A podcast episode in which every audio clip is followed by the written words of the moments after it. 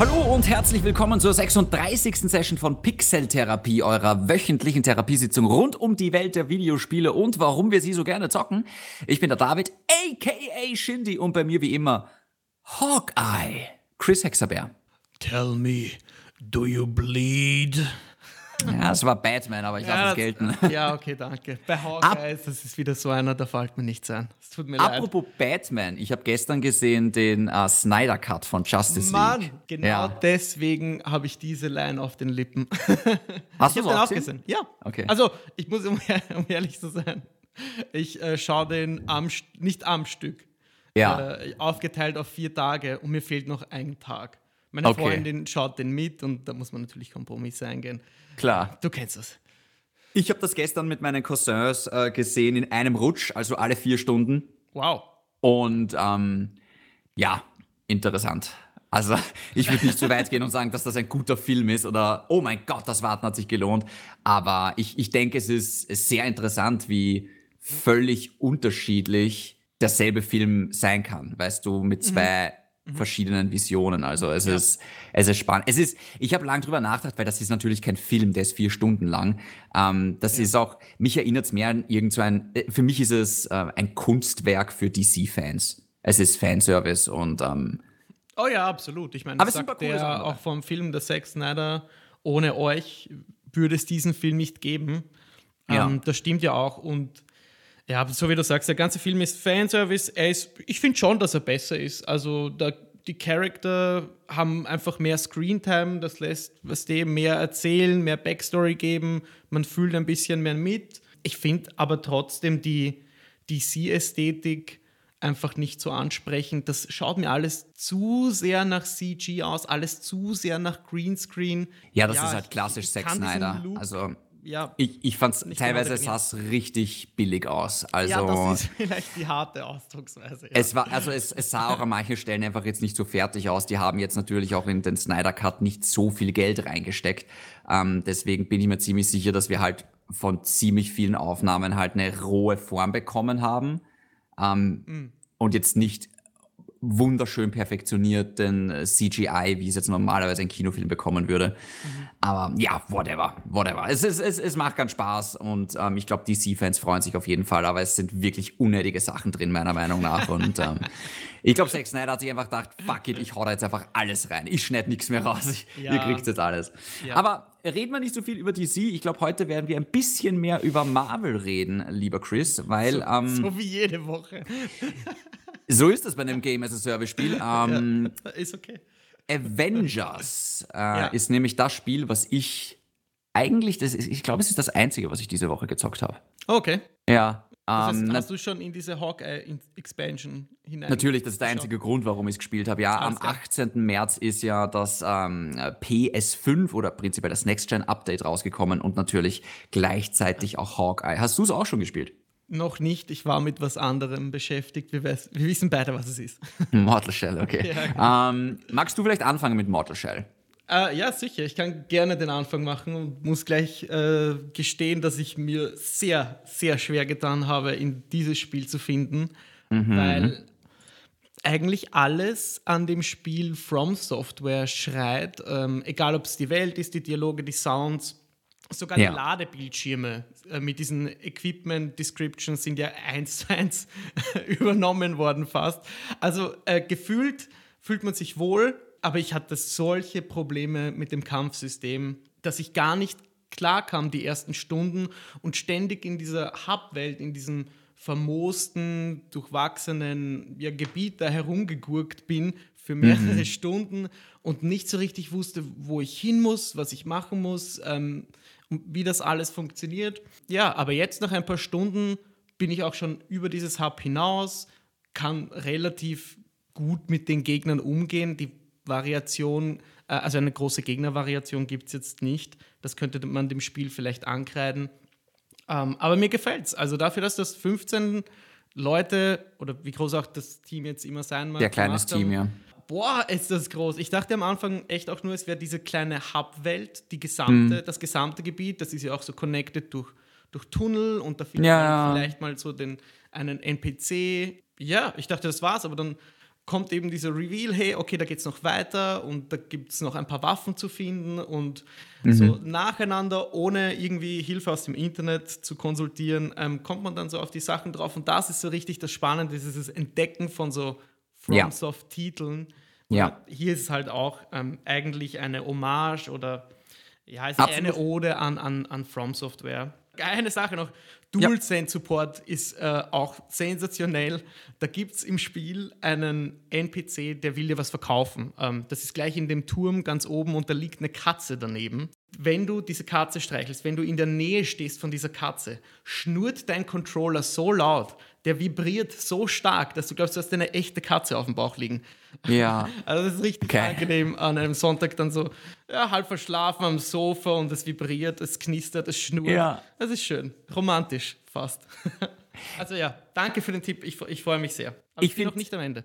Ich finde, deine Erfahrung beschreibt es eins zu eins, wie es auch bei mir war. Also ich sehr bin auch am Anfang durch diese Sumpflandschaft herumgegurkt und habe mir gedacht, wo geht's hin? Wer bin ich? Was bin ich? Wo, was soll ich überhaupt machen? Aber es ist halt so klassisch. Du, du, du hast das vollkommen richtig gesagt. Es ist, es ist in Wahrheit ist es Dark Souls Light. Weißt du, also es, ja. es, es ist. Ja, das trifft extrem gut, weil es gibt gar nicht so viele Systeme, wie gesagt, Gegner, es hält sich alles, es ist alles sehr entschlackt. Ja. Wie gefällt dir das Kampfsystem mit dieser Shell-Funktion quasi, dass du dich da so versteinern kannst? Wie gefällt dir das? Auch ein guter Punkt, weil das so eine, eine Mechanik ist, die jetzt gar nicht so aus der Soul-Serie stammt, sondern die ich aus Sekiro ähm, irgendwie in Erinnerung habe, wo du einfach nochmal leben kannst, wenn du es clever machst, wenn du es äh, einsetzt. Mhm. Du stirbst ja nicht. Also das vergesse ich auch oft dass ich beim Gegner auch wirklich herumlaufe und ah, jetzt hat er mich, er schlagt mich quasi mit dem Schlag aus meiner Shell. Und ja. ich dann als, als nackter, ich weiß nicht, wie heißt der Foundling, heißt er, glaube ich, ähm, wenn ich dann wieder zurück in meinen Körper springe, habe ich ja wieder volles Leben. Ja. Das ist so, ja. Eine, so eine Chance. Ähm, Was ganz cool ist, finde ich. Ja, dann gibt es dann Fähigkeiten, die eben dazu führen, dass der Gegner dich nicht angreifen kann, weil er selbst versteinert ist in dieser Lage und du mhm. mehr Zeit hast, zurück in deinen Körper zu, zu finden, weil ähm, sollte es dich äh, dennoch erwischen als Foundling, also ohne deiner Hülle, bist du natürlich komplett im Arsch. Also da hast du, ich glaube, ein paar Prozent Health äh, über. Mit einem Schlag bist quasi. Nicht viel machen, ja. ja. Es gibt tatsächlich eine eigene Trophy, wenn du das ganze Spiel ohne ohne Shell spielst. Oh mein Gott! Also es ist quasi der Hardcore-Modus sozusagen für alle, die ganz besonders leiden müssen. Ähm, ja. Ich fand diese Harden-Mechanik eigentlich ziemlich cool, vor allem weil man sie auch eher offensiv einsetzen kann. Also du kannst quasi in einer Combo versteinern, dann wieder raus und das macht dann irgendwie extra Schaden. Also da herum experimentieren. Ähm, das fand ich sehr, sehr cool. Insgesamt gibt es, glaube ich, vier verschiedene Shells und vier mhm. verschiedene Waffen die sich auch schön genau. unterscheiden. Da meintest du, glaube ich, die Bosse sind optional, ne? Oder diese Waffenbosse. Da gibt es diesen einen Boss, der heißt Hadern. Ja. Der, wenn ich das richtig verstehe. Ich habe drei von vier Waffen. Und ja. jedes Mal, wenn ich so eine Waffe haben will, dann zitiert er von einem Buch und ich werde in die genau, Boss-Arena genau. transportiert und dort kämpfe ich immer gegen den gleichen. Genau. Okay, dann habe ich das eh richtig verstanden. Okay. Mhm. Ja. Genau, da kriegst du die Waffen her und ähm, ansonsten, ich glaube, es gibt vier Welten. Es gibt eine Feuerwelt, es gibt eine Eiswelt, das ist so, das ist so klassisch. Mhm. Ähm, ich finde es aber mhm. insgesamt, also was ich mir auch daran erinnern kann, es ist sehr schön gemacht und mhm. vielleicht wirst du vor allem am Ende verstehen, warum ich sage, ja, es ist Dark Souls Light, aber auch von Mortal Shell kann vielleicht From Software ein bisschen was lernen. Mhm. mhm. Und ähm, wie gesagt, ich bin der Meinung, ich finde, das Studio sollte von irgendwem schnell gekauft werden, bisschen mehr Ressourcen geben, weil ein Mortal Shell 2 könnte richtig einschlagen. Ist ah, meine Meinung. Voll. Also, ah, ich, ja, also ich, je mehr ich davon spiele, umso eher gebe ich dir recht. Ich würde mhm. vermuten, dass die wahrscheinlich schon ihr Team verdoppelt haben und an, an einem zweiten Teil arbeiten. Ja. Eventuell schon in Gesprächen sind, aber einfach dieses Feeling von den Souls-Spielen einzufangen mit, ähm, eh, wie gesagt, mit der der Stimmung, der Atmosphäre, den Kulissen, all das drumherum mit dieser Epicness, auch nicht in der Story, die einfach auch eine gute Lore hat. Es, weißt, es fühlt sich einfach alles gritty und stimmig an, ja. sondern auch von der Scale der Welt. Da ist nicht alles so proportioniert, wie es in einer normalen Welt wäre. Da gibt es diese riesige Festung und diese epische Scale, die vermisse ich oft in Spielen. Und das, mhm. das gefällt mir auch sehr in, in, den, in, den, in der Souls-Reihe oder generell in dem, was From Software macht. Und das gibt es hier auch einfach die, mit dieser Scale-Spielen, wo du, wo du so das Gefühl hast, die, die Welt erschlägt dich gleich. Und deswegen verliere ich mich auch die ganze Zeit. Dabei ist es kein langes oder großes Spiel. Also ich glaube, da ist man Nein, in 15 Stunden, wenn man will ja. oder sowas. Es ist kein. Das ist das also Fantastische das daran. Finde ich auch ganz angenehm, ist ja auch kein Vollpreisspiel. Ähm, ja. Nein, also ich, ich, ich, ich, ich freue mich, dass du Spaß dran hast. Ich bin gespannt, Sehr. wenn wir vielleicht in ein, zwei Wochen nochmal weiterreden, wenn es das ganz durch hast. Dann können wir auf jeden Fall nochmal ein bisschen mehr drüber reden, wenn Gerne. du dann noch mehr Eindrücke hast. Chris, ich habe mit Hawkeye gespielt und ähm, es ist tatsächlich genau das eingetreten, was ich befürchtet habe, als jemand, der jetzt auch schon Katie Bishop ähm, ausprobiert hat und ziemlich viel gespielt hat. Hawkeye ist cool, aber er ja. fühlt sich an wie ein weiterer Bogenschütze. Oh. Und ich habe jetzt, während ich gezockt habe, habe ich die ganze Zeit überlegt, wie ich das am besten erklären soll. Und ich, ich, ich kann es eigentlich nur so machen.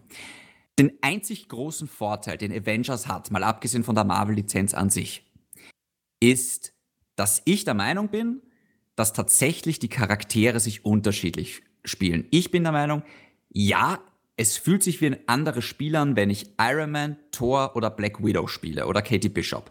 Und das ist für mich bei einem Game as a Service Spiel ist es einzigartig, weil wenn du es jetzt vergleichst mit Destiny zum Beispiel, ob ich da jetzt einen Warlock oder einen Titan spiele, ist eigentlich egal, bis auf die Spezialangriffe. Ansonsten spielen sich die komplett gleich. Die haben dieselben Waffen, die haben alle Granaten, alle Nahkampfangriffe, nur in diesen Super-Attacken sind sie meistens unterschiedlich. Mhm, okay, ja. Bei Division genauso, bei Anthem genauso. Da ist die Klassenwahl, bei Anthem fliegt man auch mit alle Anzüge herum. Und hier ist jetzt das erste Mal das Gefühl, dass ich auch denke, okay, Katie Bishop und Hawkeye spielen sich wie zwei Klassen in Destiny und sie unterscheiden sich nur in den Spezialangriffen. Und das ist enttäuschend. Es, es heißt nicht, dass Hawkeye schlecht ist. Ja, ich finde Hawkeye, mir macht es wirklich viel Spaß. Er hat ein paar wirklich coole Angriffe dabei. Ähm, er macht auch gewisse Dinge anders als Katie Bishop, aber es bleibt einfach am Ende des Tages, der hat einen Bogen und ein Schwert, genauso wie sie. Also mhm. Katie Bishop kann sich teleportieren über kurze Distanzen. Hawkeye hat noch ein paar mehr, ähm, ist vielleicht noch einen Tick mehr auf Fernkampf ausgelegt wie, wie Katie Bishop und dadurch vielleicht noch mehr der ultimative Bogenschütze. Aber insgesamt war mir relativ schnell klar, okay, ganz im Ernst, das es war einfach ein Fehler, die zwei Charaktere hintereinander rauszubringen. Und es macht mich tatsächlich auch ein bisschen nervös für die Zukunft, weil ich hoffe nicht, dass es sich Crystal Dynamics leicht macht, weil sie könnten jetzt auch sagen, okay, der nächste Charakter ist War Machine, spielt sich genau wie Iron Man, nur ein bisschen anders. Oder der nächste Charakter ist She-Hulk, spielt sich genau wie Hulk, nur mit den Spezialangriffen. Und ich hoffe doch sehr, dass wir mehr einzigartige Charaktere sehen werden. Ähm, Square Enix hat es leider total unterschätzt, wie schwierig das ist, jeden Charakter gerecht zu werden. Deswegen dauert das jetzt auch so lange. Mhm. Wir werden über die Roadmap und über Avengers dann später im News-Ticker noch ein bisschen mehr reden. Mhm. Jetzt zu dem reinen DLC kann ich nur sagen, das macht kann man. Macht es denn überhaupt mal Spaß? Das wäre meine erste Frage. es macht Spaß, wenn dir das Spiel an sich Spaß macht. Okay. Mir macht Spaß. Auch mit also, Hawkeye. Auch mit Hawkeye, ja, natürlich. Also okay. Also der Charakter spielt sich toll, aber wenn dir das Grundgerüst keinen Spaß macht, dann macht dir das jetzt auch keinen Spaß. Ich bin vor kurzem draufgekommen, ich habe über 100 Stunden in Avengers investiert und allein mit dem Hawkeye DLC sind jetzt irgendwie 10 dazugekommen, mindestens. Okay. Weil ich wirklich Spaß habe an dem Spiel. Sehr schön. Ich kenne ich kenn die ganzen Schwächen, das braucht man keiner erklären von dem Spiel. Es hat genug Schwächen, das, es ist extrem viel Grinding dabei. Aber ich finde die neuen Umgebungen in diesem Wasteland ganz cool. Das Problem ist halt der Content, dieser Singleplayer-Content, diese Story, die du da jetzt spielst, die dauert vielleicht zwei Stunden, Uh. Also es ist wirklich, es ist sogar noch weniger als damals der Story DLC bei Katie Bishop. Auch das bisschen enttäuschend. Dafür kann ich sagen, das PS5-Upgrade ist super. Also auch okay. extreme Dual-Sense-Unterstützung. Das sieht man richtig schön, wenn man den Bogen spannt oder Mjolnir wirft oder mit Iron Man herumfliegt. Die Trigger arbeiten bis zum Gehen nicht mehr. Es fühlt cool. sich richtig fein an. Nice. Ähm, es gibt jetzt einen Performance-Modus, 60 FPS bei 4K oder es gibt 30 FPS bei noch mehr Reflexionen, noch mehr Explosionen, noch mehr zerstörbare Umgebung. Ich muss aber dazu sagen, für mich sind gerade bei solchen Spielen 60 FPS Pflicht. Das heißt, ich habe den Graphic Mode jetzt gar nicht ausprobiert. Mhm. Ähm, die Ladezeiten sind verschwunden. Also tatsächlich vom Hauptmenü ins Spiel rein, dass du den Charakter steuern kannst, zwei Sekunden maximal. Äh, was? Ja.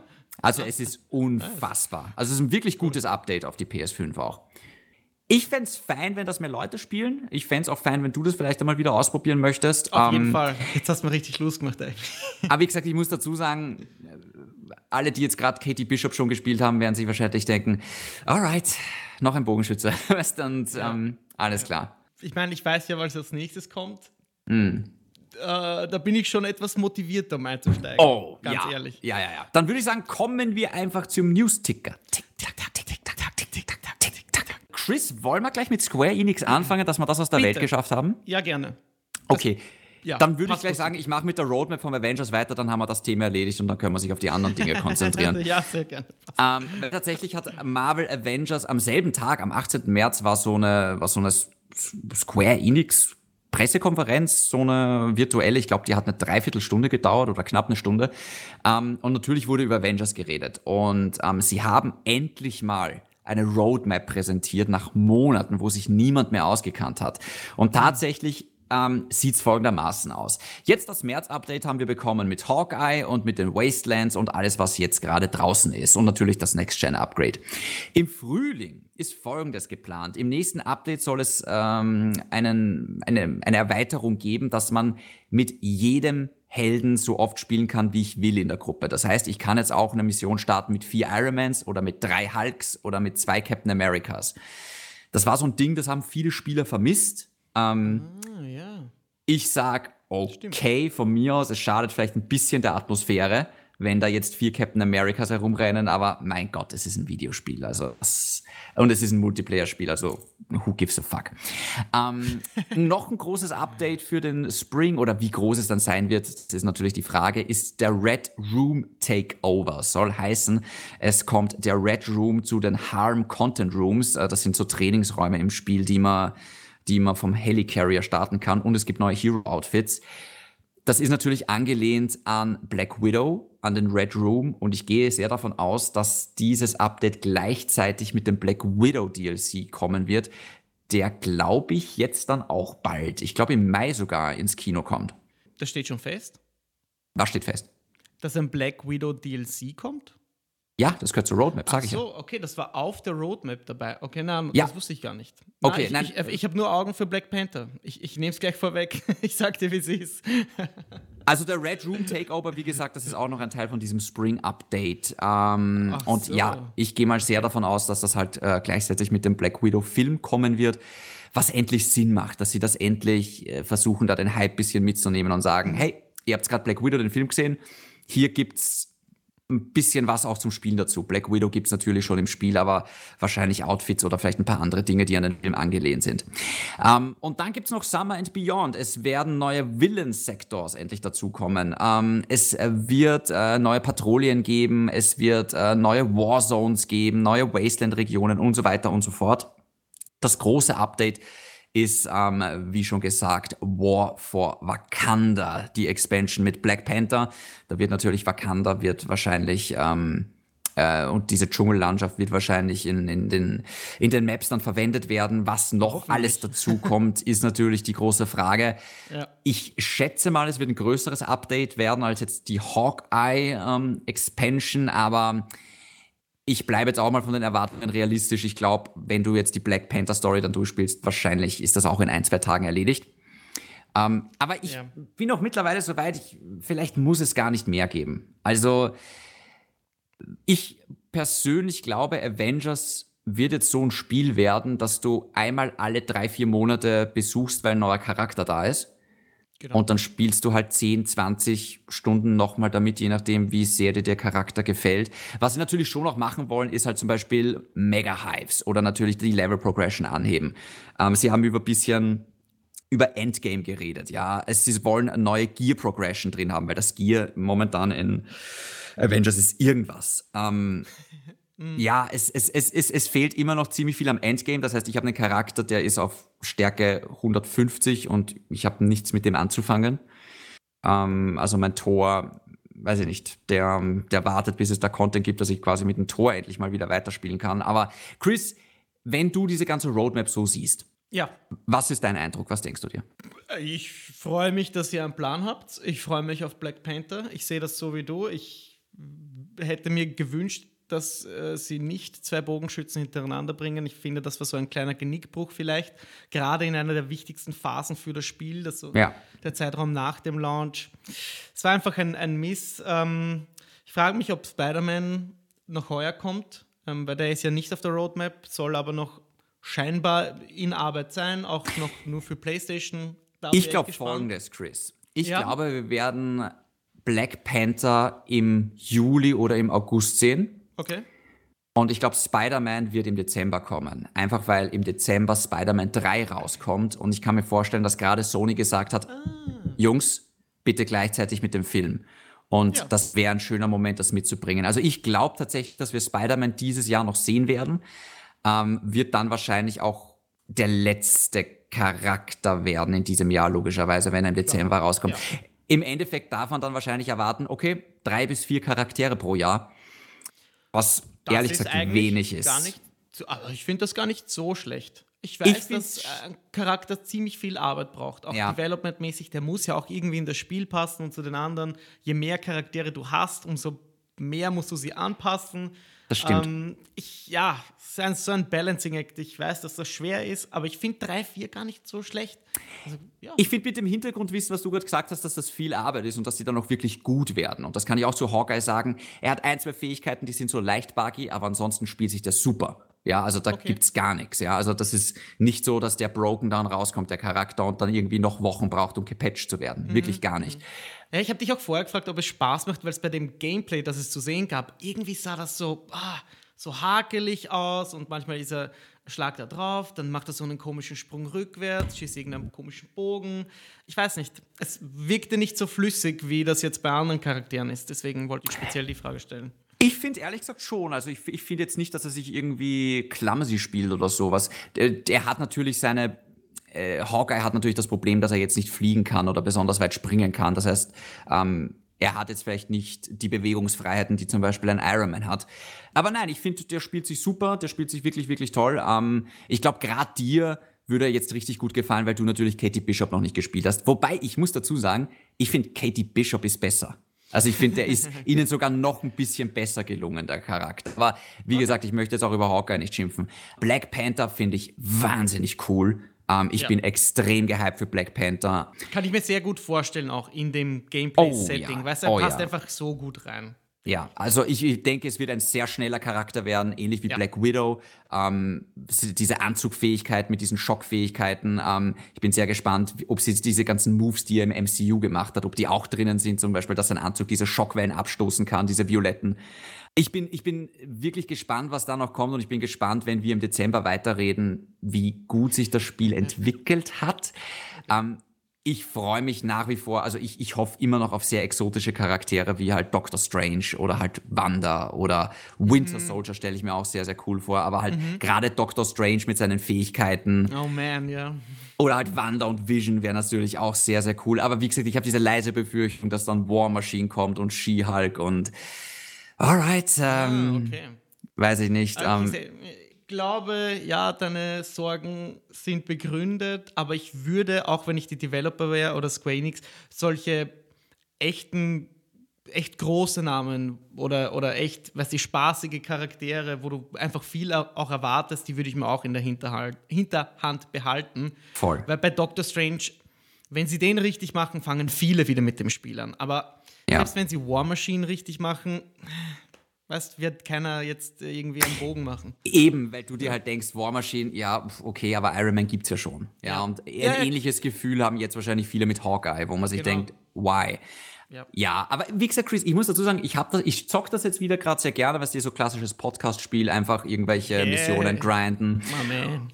Und ich habe auch heute mal wieder ein bisschen gespielt mit, mit Iron Man und ich denke mal, oh mein Gott, das ist so cool. Weißt du, fliegst mit Iron Man herum und piu, piu, schaltest um auf die, auf die Raketen. Sie haben so cool die, die Moves vom MCU übertragen ins Spiel. Du hast, äh, ich habe ständig diesen Effekt, oh ja, das hat Iron Man genau damals in Iron Man 3 gemacht. Und es, es ist, es ist, es ist cool. Es hat natürlich seine extremen Grenzen einfach, weißt du, es ist, es ist so unfassbar grindy und das Loot-System ist unnötig und aufgesetzt, aber ich bin nach wie vor der Meinung, gameplay-technisch macht's wirklich Spaß. Sehr schön. Okay. Ja. Ja, reden wir dann, ob wir gemeinsam spielen irgendwann in nächster Zeit. Sehr gerne. Sehr, passt. Ähm, was gab es denn noch zu sehen, David, bei dieser Square Enix äh, Presents? Ja. Ähm, es gab zum Beispiel zu sehen Life is Strange 3. Ähm, und ich muss dazu sagen, mir gibt das gar nichts, weil ich habe Life is Strange nie gezockt. Ich kann dazu gar nichts sagen. Nicht. Ähm, ich weiß aber, dass es sehr beliebt ist. Also so ist es nicht. Genau, und für alle, die das zum Beispiel jetzt nachholen wollen würden, kommen hm. die ersten beiden Teile als Remaster raus und äh, vielleicht würde ich da reinschauen, einfach weil das ganze Spiel da ist Klar. und man keine Episoden äh, durchziehen muss. Ist auch so ein nettes, vielleicht Pärchen-Game, das die Freundin spielen kann.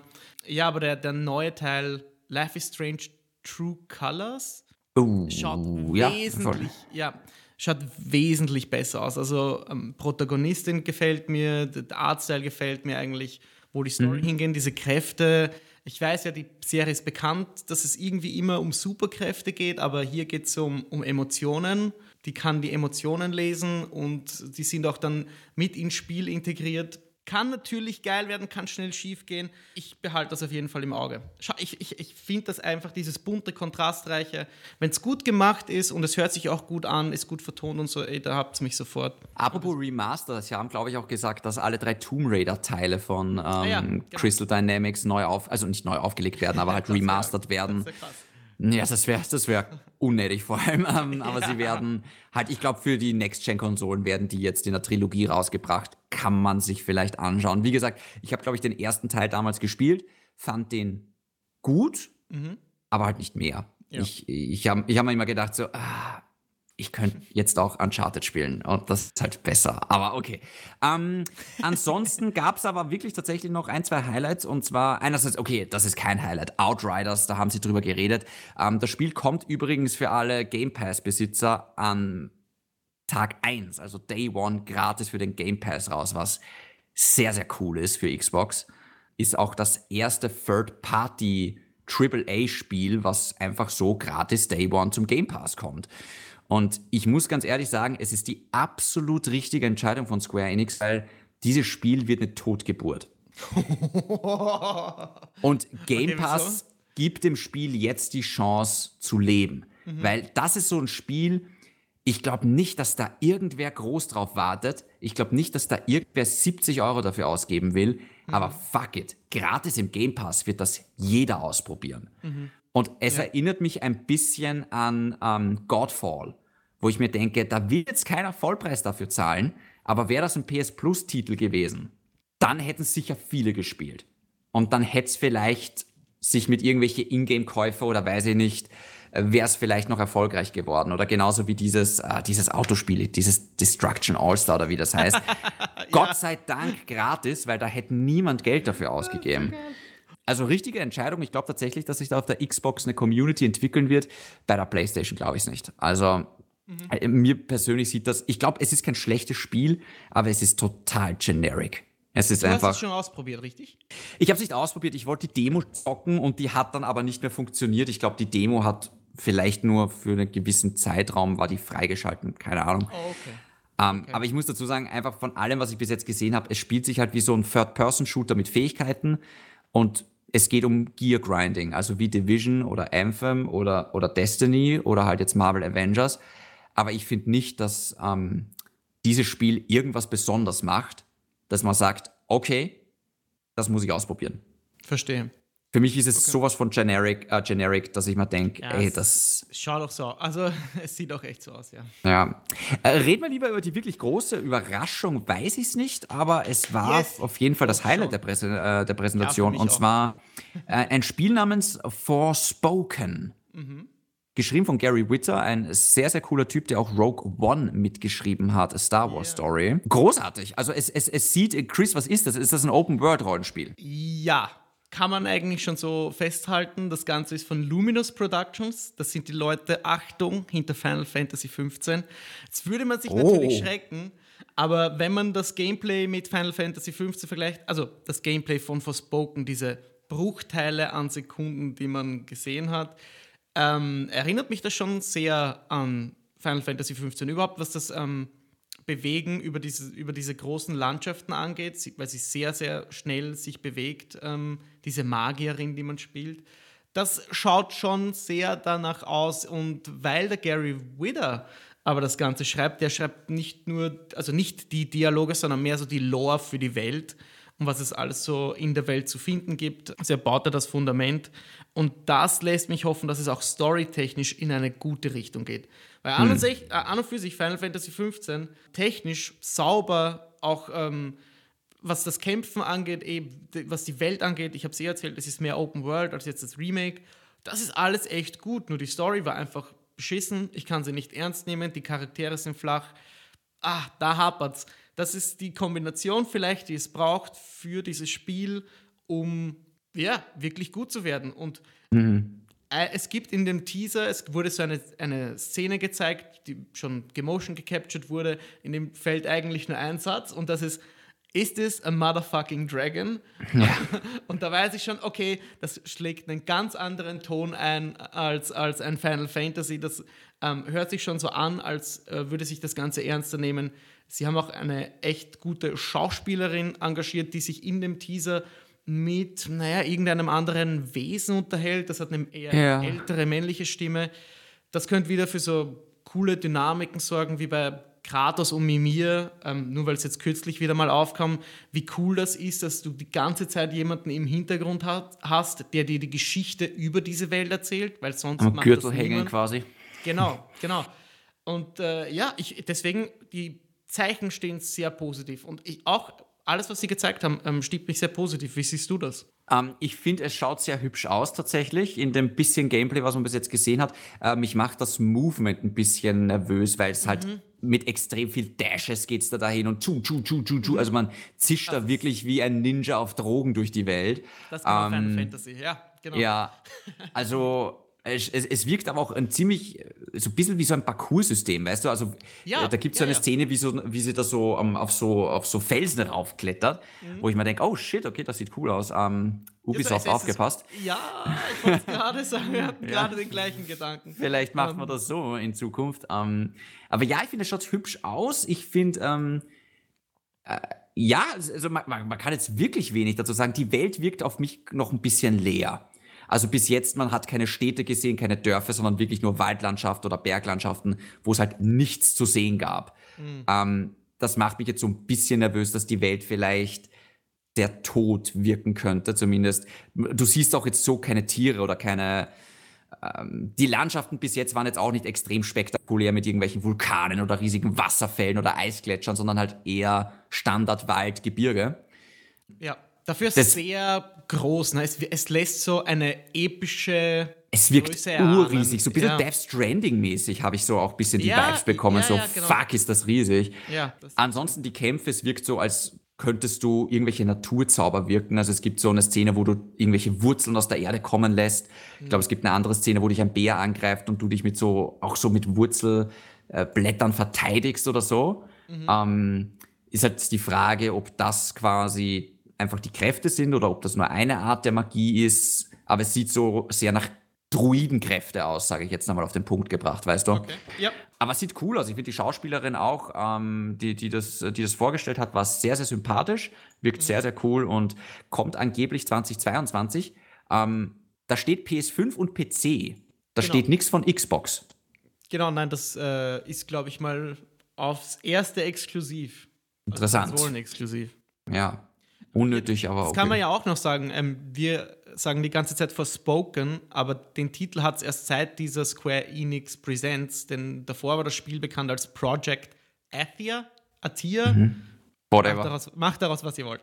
Deswegen heißt es jetzt Forspoken, weil Forspoken. das niemand aussprechen kann. Ja, genau. ja ich finde den Namen auch nicht so prickelnd. ja. ja. Schau, äh, es klingt für mich so wie Anthem. So, boah, toll, ein Wort. Weißt du, aber halt irgendwie, whatever. ähm, ja, also ich finde eigentlich mit dem und mit äh, dem Wakanda DLC habe ich mir zweimal gedacht, alright, Square Enix. Ich fand es ein bisschen enttäuschend, dass sie halt gar nichts zu Final Fantasy 16 gezeigt haben. Ah, gutes Stichwort. Denn im Sommer, das wurde schon bestätigt, ist die nächste äh, Square Enix Presents, wo es dann natürlich um Final Fantasy 16 gehen wird. Hm. Jetzt möchte ich dir noch eine Sache erzählen äh, zu Final Fantasy VII Remake. Ich wollte nicht am, an den Anfang klatschen, weil sie dort, finde ich, äh, nicht hingehört. Aber nachdem ich es beendet hatte, habe ich, habe ich mich so in Spoilercasts, in, in gewisse Foren begeben, weil ich nicht glauben konnte, dass das das Ende des Originals war. Es war einfach viel zu over the top, ohne jetzt irgendwas zu spoilern. Okay? Und dann stellt sich heraus, holy shit, das ist gar nicht das Ende des Originals. Die erzählen hier eine eigene Geschichte. Und die gehen gar nicht so weit, na, die gehen noch viel weiter. Sie, die Charaktere im Spiel am Ende vom ersten Teil des Remakes sind sich bewusst, dass sie nicht nur ihr eigenes Schicksal ändern, sondern die Geschichte von Final Fantasy VII, dem Original. Also kämpfst mhm. du gegen das Schicksal, damit der nächste Teil nicht mehr den Ereignissen der Geschichte folgen muss, die das Original erzählt. Entwickler haben einen echten Geniestreich gelandet, wenn man mich fragt, weil sie nicht nur die Story des Originals ähm, mit involvieren, sondern zu einem aktiven Plotpoint machen. Alle Charaktere wissen, wir gehen da jetzt durch und kämpfen gegen und das ändert alles.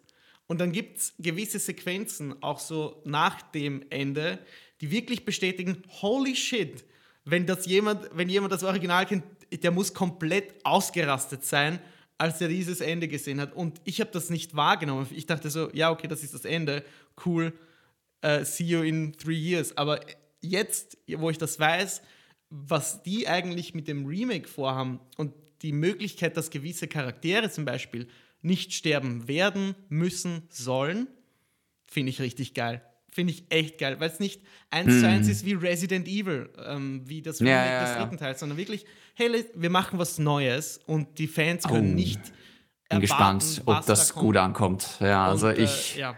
Cool, echt geile Story, kriege ich kriege ich echt Gänsehaut ähm, bei solchen Dingen. Ich, muss das, ich muss das irgendwann noch mal zocken, das Remake. Das, ich habe es ja angefangen und fand es eigentlich ganz cool. Ähm, muss ich, mhm. ich, ich muss dem Ganzen noch einmal ja. eine Chance geben, ja. wenn ich Zeit habe. Chris, letzter Fun Fact, bevor wir weitermachen im Newsticker.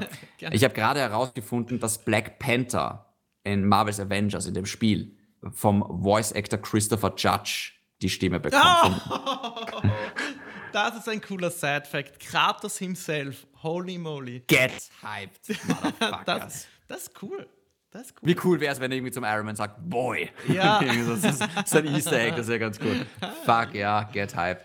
Nice. Um, ähm, Chris, weiter im Newsticker und zwar ja. Neuigkeiten zu Sony aus der VR-Abteilung. Voll, genau. Auch komisch, komisches Timing finde ich zumindest, dass sie die PSVR 2 Controller vorgestellt haben. Nur die Controller, keine VR-Unit. PlayStation Move ist damit vielleicht Geschichte, weil sie von Grund auf neu gebaut wurden, neu designt sind. Die schauen jetzt aus. Um ehrlich zu sein, gibt es im Internet Memes, die vergleichen das mit dem alten Sony Ericsson-Logo, das so ein Halbkreis ist mit einer Schlaufe. Ah, ja, ja. Das hat, okay. ja, genau. I see it. Und ja, er, was soll man sagen? Es schaut aus wie viele der modernen VR-Controller. Ähm, jeder kann sich das online anschauen. Es ist interessant, dass Sony in letzter Zeit, ja, in letzter Zeit, auch bei der PS5 zum Beispiel zuerst den Controller revealed hat und dann ein paar Monate oder Wochen später die tatsächliche Konsole. Ich frage hm. mich, ob das hier genauso ist. Ich frage mich aber auch, wie viel das Ding dann kosten wird. Weil Move hatte jeder daheim. Ähm, oder die gab es einfach schon aus der Vorära. Aber das hier ist was völlig Neues. Und da bin ja. ich gespannt, wie, inwiefern das dann äh, in die Kosten geht. Ich schätze mal, es wird ähnlich viel kosten wie ein DualSense-Controller. Ich glaube, es macht Sinn, den Controller zu zeigen, weil äh, der Controller ist halt neu und die VR-Brille wird jetzt, glaube ich, nicht ultimativ anders aussehen als die erste VR-Brille. Also ich glaube, da ist jetzt, da ist jetzt wenig Hype, wie das aussieht. Aber der Controller ist halt was Neues. Ich schätze mal 70 Euro, 80 Euro wird so ein Controller kosten, ähnlich wie halt der DualSense-Controller.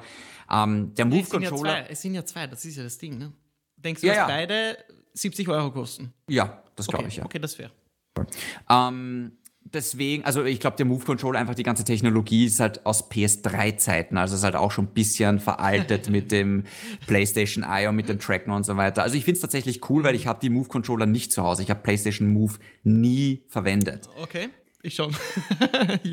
ich frage mich halt, ob ob Sony schaffen wird, dass ich mir das halt zulege, weil mit dem neuen Controller, mit der VR-Brille ist es halt dann schon eine große Investition. Und wir haben eh schon mal kurz über das Thema geredet. Ich werde mir das Ganze nicht, ich werde mir diesen ganzen Hardware-Schrott nicht kaufen, wenn die Software dazu nicht stimmt. Also nur für Iron Man 2 VR werde ich mir das nicht kaufen. Also sie müssen mir dann schon zeigen, hey, neue Brille, neuer Controller, hier ist ein AAA-Spiel, wir supporten das. Weißt du? Oder hey, Ja, ihr klar. könnt andere AAA-Spiele auch komplett damit zocken. Dann denke ich mir, okay, interessant. Aber die Frage ist, inwiefern, wie viel Kohle wird Sony dann in die Software reinstecken? Wie gesagt, was ein riesiger Verkaufsgrund wäre, ist, wenn sie es irgendwie schaffen, dass Half-Life Alyx mit dem Ding erscheint. Ja, ich meine, Das wäre ein richtig fetter Deal. ja.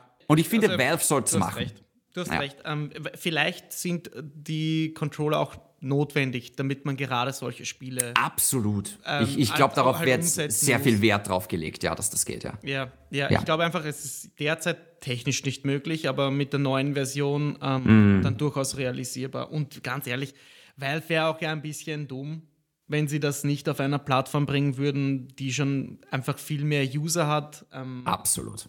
Absolut. Also, weil sie wollen ja auch, dass das gespielt wird, hoffentlich. Und ich glaube, Ja, bis jetzt haben vielleicht ein paar hunderttausend Leute diese Spiele erst zocken können, ähm, weil kaum wer diese VR-Brille von, von Valve hat, weil die halt wirklich teuer ist. Und Genau. ähm, weil du auch einen starken PC dafür brauchst. Aber wenn Ja, du schon die, eine die PS5 hast, Einstiegskosten in VR sind extrem. Also weil du es jetzt gerade ansprichst, ähm, auf, für PCler sogar noch höher, für Konsole eben ist es fast schon in so einem ja, Prosumer, Consumer-Bereich. Da geht es gerade noch, aber es ist auch Was schätzt du, immer noch zu kosten? teuer. was schätzt du, wird die neue VR-Brille kosten? Ey, wir haben wir, wir es eh, ich weiß nicht, ob wir es davor oder danach geredet haben, aber die darf eigentlich nicht mehr kosten als die Konsole. Das, das Auf kann man Fall. nicht bringen. Deswegen. Ich sag du sagst, die 2,99. Controller kosten schon so viel. Ja, aber das, dann dürfte das Headset nicht mehr als irgendwie 200, 300 oder weniger Geld kosten in der Zusammenstellung. Das ist schon. Puh. Ich glaube, das. Headset Schwier- echt schwierig zu 200, ich glaube, das Headset 300 mit Controller 350. Mit Kamera auch? Oder ist die wieder separat? Weil das ist auch so komisch, ne? Dass man die Kamera separat dann dazu kaufen muss, obwohl du sie brauchst, um das Headset zu tracken. Okay, du hast recht. Ich glaube Äh, ich will- 400. Ja, ich glaube ich glaub 300 nur das Headset. Ich glaube mit Controller und alles, was man sich dazu braucht, sind es wahrscheinlich 400. Ja. Oder 500. Es kostet einfach so viel wie die PS5. Nein, das glaube ich nicht. Das glaub, ich glaube, da wollen sie explizit nicht drüber, weil die Standard PS5 ohne Laufwerk kostet schon 400. Und ich glaube, sie wollen da nicht drüber Ah steigen. ja! ja, ja, stimmt. Oh ja. Ich war jetzt Und-. Ja, ja, klar. Und deswegen, glaube ich, werden sie äh, über diese Preislinie nicht drüber wollen. Ähm, ja, spannend. Also es ist, ich meine, wie gesagt, schauen wir mal. Also nur für Half-Life Alyx würde ich jetzt auch keine 400 Euro ausgeben. Also wie gesagt, Sony muss mir dann einfach zeigen, doch, doch, da kommt schon was.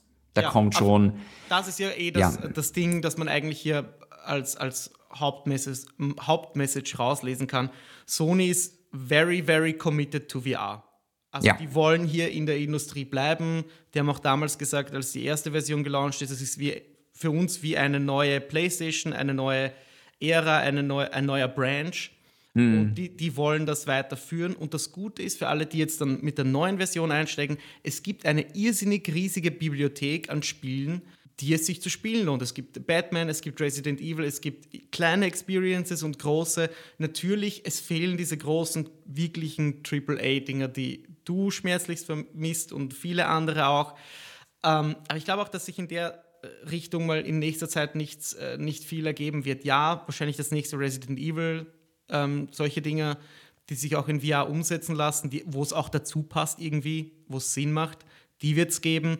Aber ich glaube, den Hype, den, den VR-Hype, den einfach viele über die letzten Jahre erwartet haben, ich glaube, der, der bleibt einfach komplett aus. Ich glaube, da wird es jetzt keinen schlagartigen Anstieg geben, sondern das wird einfach eine, nicht eine Nische, sondern einfach ein Markt sein, der neben, der, ja, neben den anderen Märkten koexistiert. Einfach eine andere Art zu spielen ist.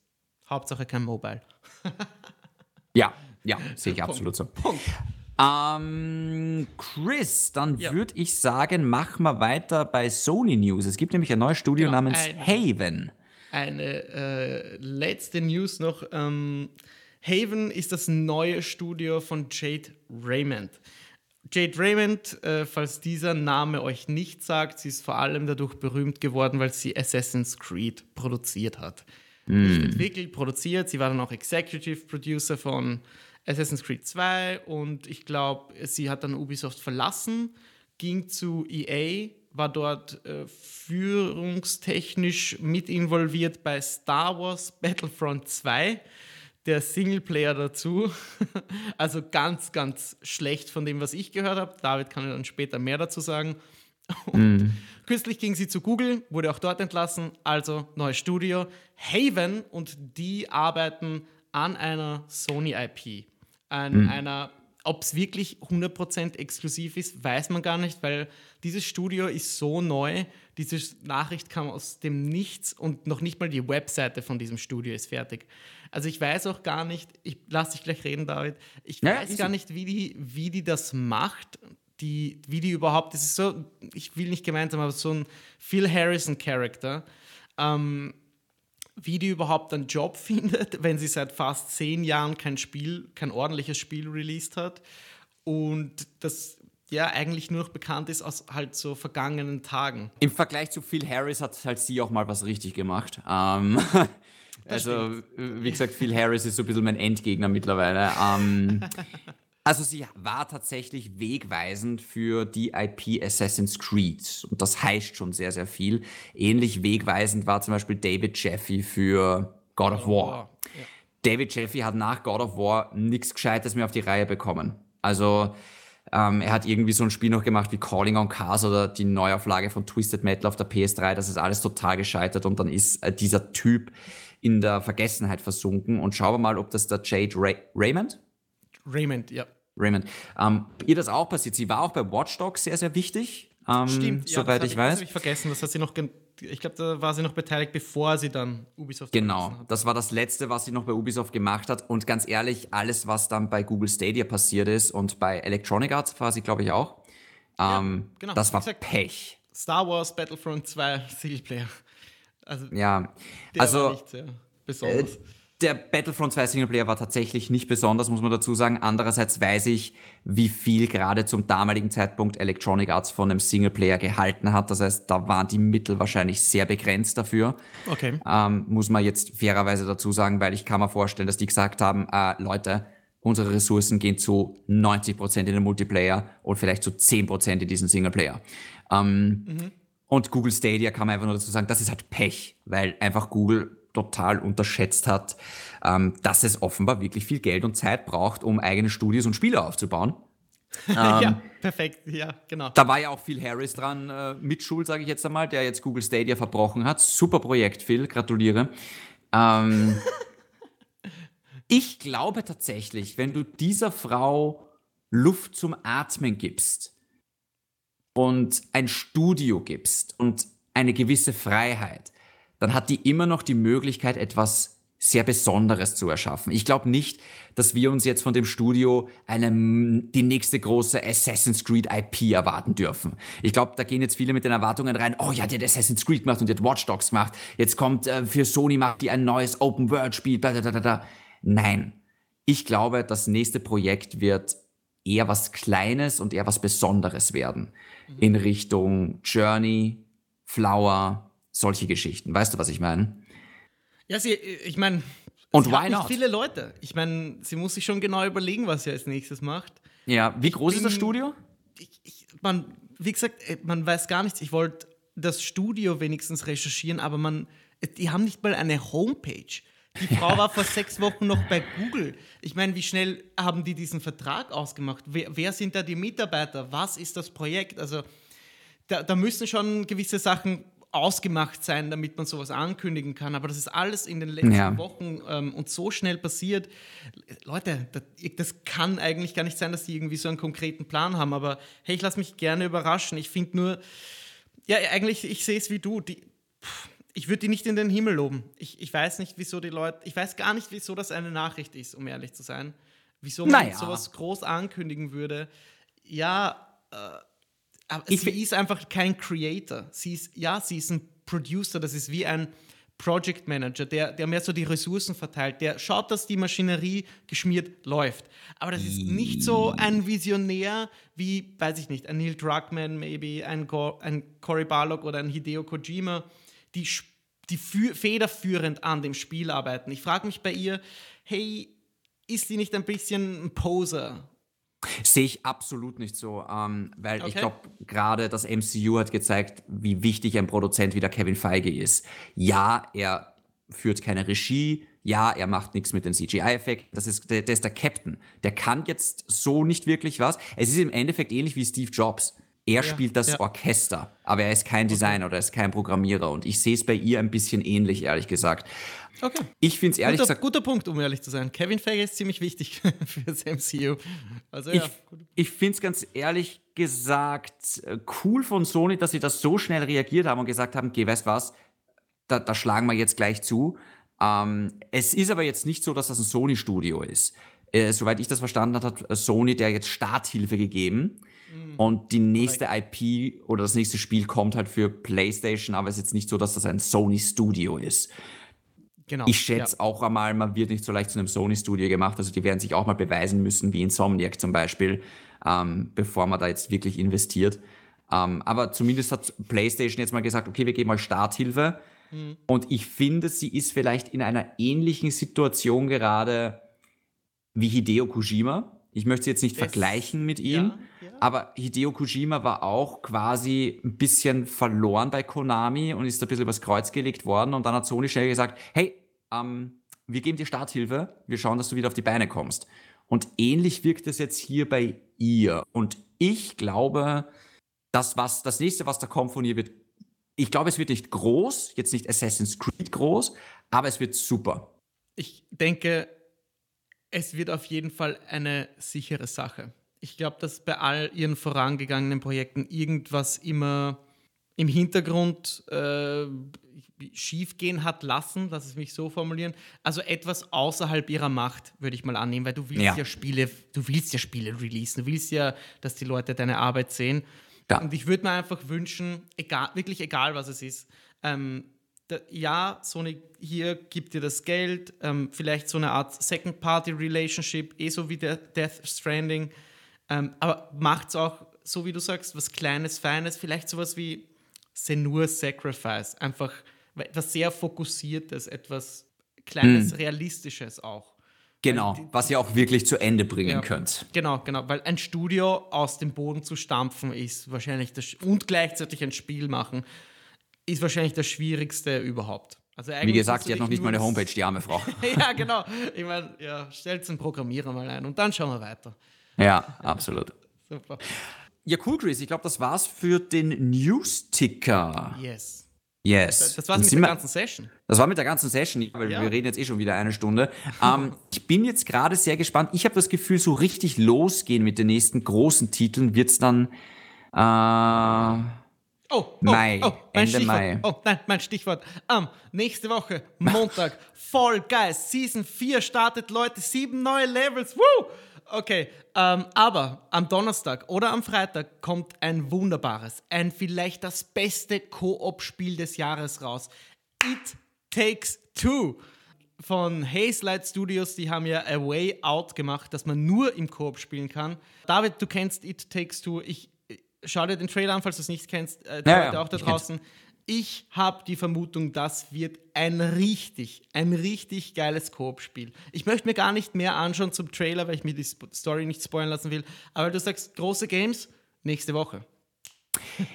ich sehe es jetzt nicht unbedingt als großes Game, aber ich glaube, es ist, es ist trotzdem ganz nett. Ähm, ja, ich glaube, das nächste große Game für mich wird tatsächlich Returnal werden. Na, das ja, dauert noch ein bisschen, ne? Einen Das dauert noch ein bisschen. Monat. Aber ich glaube, ich, äh, ich, glaub, ich habe vorher bei dir Mai rausgehört. Das stimmt, sehr viele Dinge sind ja Returnal kommt, glaube ich, Ende Mai. Das dauert noch ein bisschen länger. echt gar nicht Ende April. Wo haben die das Nein, ich glaube, es, na, ich glaube, es war Ende Mai. Ja. Okay. Aber ja, ich würde mal sagen, äh, Covid-bedingt, ja, verschiebt Whatever. sich einiges um ein paar Monate, einiges um ein paar Jahre vielleicht. Ähm, oder auf nächstes Jahr halt. Aber ja, es, es dauert, bis äh, dieses Jahr in die Gänge kommt. Man spürt das auch normalerweise. ist im März schon viel mehr los. Das ist eigentlich gefühlt jetzt nur bei den News so. Im, im Gaming, was Gaming-Releases ankommt, erscheint ja eher wenig. Äh, deswegen erwähne ich Fall Guys und It Takes Two so besonders, weil es, es ist mal wieder ein neuer Release. Ja, Fall Guys vielleicht nicht so, aber It Takes Two möchte ich wirklich jedem ans Herz legen, der diesen Podcast hört. Wenn ihr in der Quarantäne schon so dreadet nach irgendeiner Online-Erfahrung oder Koop-Erfahrung, die ihr gemeinsam in der Quarantäne spielen könnt, dann behaltet das im Auge oder holt es euch nächste Woche. Ich mache das jeden ganz Fall. sicher und dann äh, werde ich erzählen. Sehr schön. Dann freuen wir uns darauf. Falls ihr irgendwelche Fragen habt, gerne via Instagram an mich unter david.aka.gindi oder unter den, äh, den Chris anschreiben unter hexabär. Äh, Chris, äh, vielen Dank für die Session und äh, nächste Woche selbe Zeit, selber Ort. Dankeschön. Ciao. Ciao.